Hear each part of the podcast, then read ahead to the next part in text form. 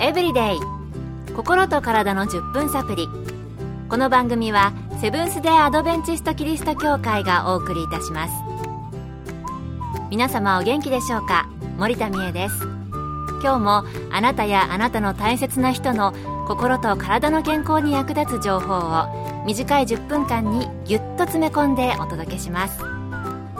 なおこの番組は健康情報番組で医師のアドバイスや治療に変わるものではなくすでに投薬を受けている方病院に通われている方はかかりつけの医師の指導のもとこの番組の情報も参考になさってください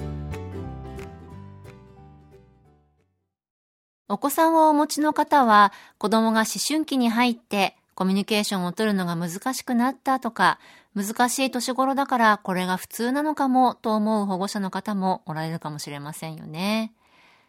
子供が喋ってくれなくなったのは心の病気の可能性があるとしたらどうでしょうか？私も思春期の子供おりますので、自分の子供にもし心の病気があるとしたら、見分け方を知りたいと思います。そこで今日のトピックは、思春期の心の病気です。今回は米軍横田基地横田クリニックで精神科医として働かれている飯塚浩二先生のお話をお送りします。思春期にかかりやすい心の病気ですが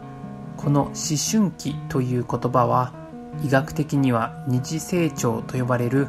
体の変化がある時期のことで体が子供から大人に変わっていく期間のことです。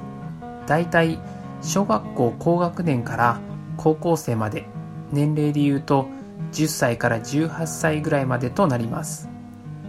とても変化の多い時期でその変化に対応できずに心の病気になりやすい時でもあります。例えばうつ病や不安症夜眠れない睡眠障害。食べ過ぎたり逆に食べれなくなる摂食障害。そして生活上の出来事のストレスによって起こる適応障害などが思春期によく見られます。また発達障害の一つであるアスペルガー症候群も思春期になって初めて診断されることが多いです体の成長に伴って心も影響されやすい時期で様々な病気にかかりやすいという時なんですね。では思春期に起こりやすい心の病気、原因にはどのようなことがあるのでしょうか？思春期は常に変化の中にあります。会社で働く人は数年同じ場所同じデスク同じ同僚と働くことがあります。それに比べて思春期は毎年行われる学年によるクラス替えそしてそれよりもさらに頻繁に行われるクラス内の席替え友達グループの入れ替わりそして恋愛模様と常に変化をしています。このような変化に対応していくのはなかなか大変でその中でいろいろと無理が生じてしまうので心も不安定になってしまうことがあります。また思春期はホルモンも大人用へと変化します。人間の体の中にはいろいろなホルモンが絶妙なバランスを取りながら働いていますが思春期は大人用のバランスへと変化していくので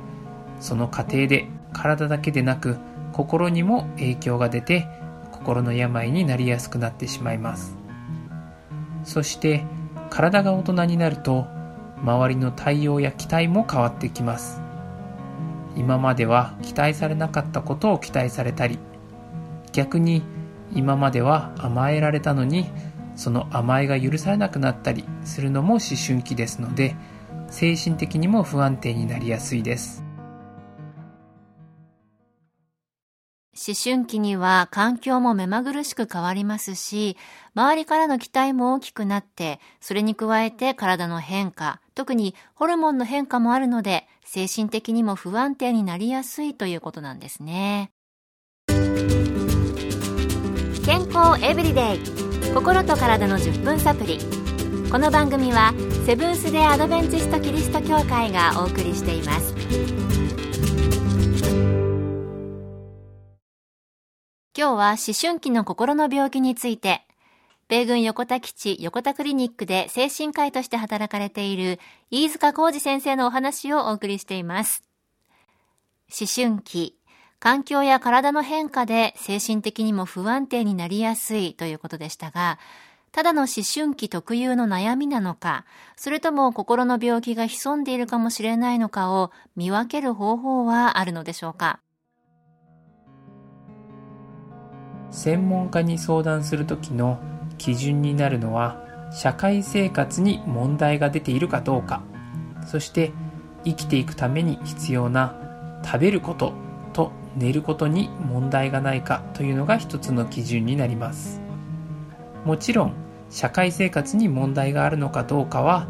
黒でもなく白でもないグレーンゾーンもあるので子どもの行動や症状にどのように対処していいのかわからない場合なども専門家に相談することをお勧めします。ここでいう社会生活の問題がどういうものかというと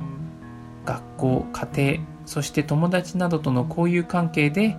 問題が出てきていることを指します。例えば学校で授業に出れない日が続く。成績が不自然に悪くなるなどということや周りの人を排除して他の人と交流がなくなっていくことによって不具合が生じる場合も社会生活の問題と言えます。そしてもう一つ本能的直感というのがあります。これは何かおかしいぞと感じる感と呼ぶこともできます。毎日のように顔を合わせる家族や知人に何か起きた時にこの本能的直感が働いて危険を知らせてくれることがあります。この勘を無視せずその直感がどこから来ているのかを調べてみてください。そして必要があれば専門家に相談してください。社会生活や生きていく上で必要なことに問題が出ていないかを観察し、さらに直感的に何か変だなと感じたら、専門家と相談するといいということでした。思春期と心の病気、私ももっと聞きたいのですが、今日は時間になってしまいました。この続きは明日お送りしたいと思います。今日の健康エブリデイいかがでしたか？番組に対するご感想やご希望のトピックなどをお待ちしています。さて最後にプレゼントのお知らせです。今月は健康エブリデイから生まれた本、心と体のホットサプリ、読むラジオ健康一口メモをご応募の方にもれなくプレゼント。ご希望の方はご住所お名前をご明記の上郵便番号241-8501セブンス・テ・アドベンチスト協会健康エブリデイの係。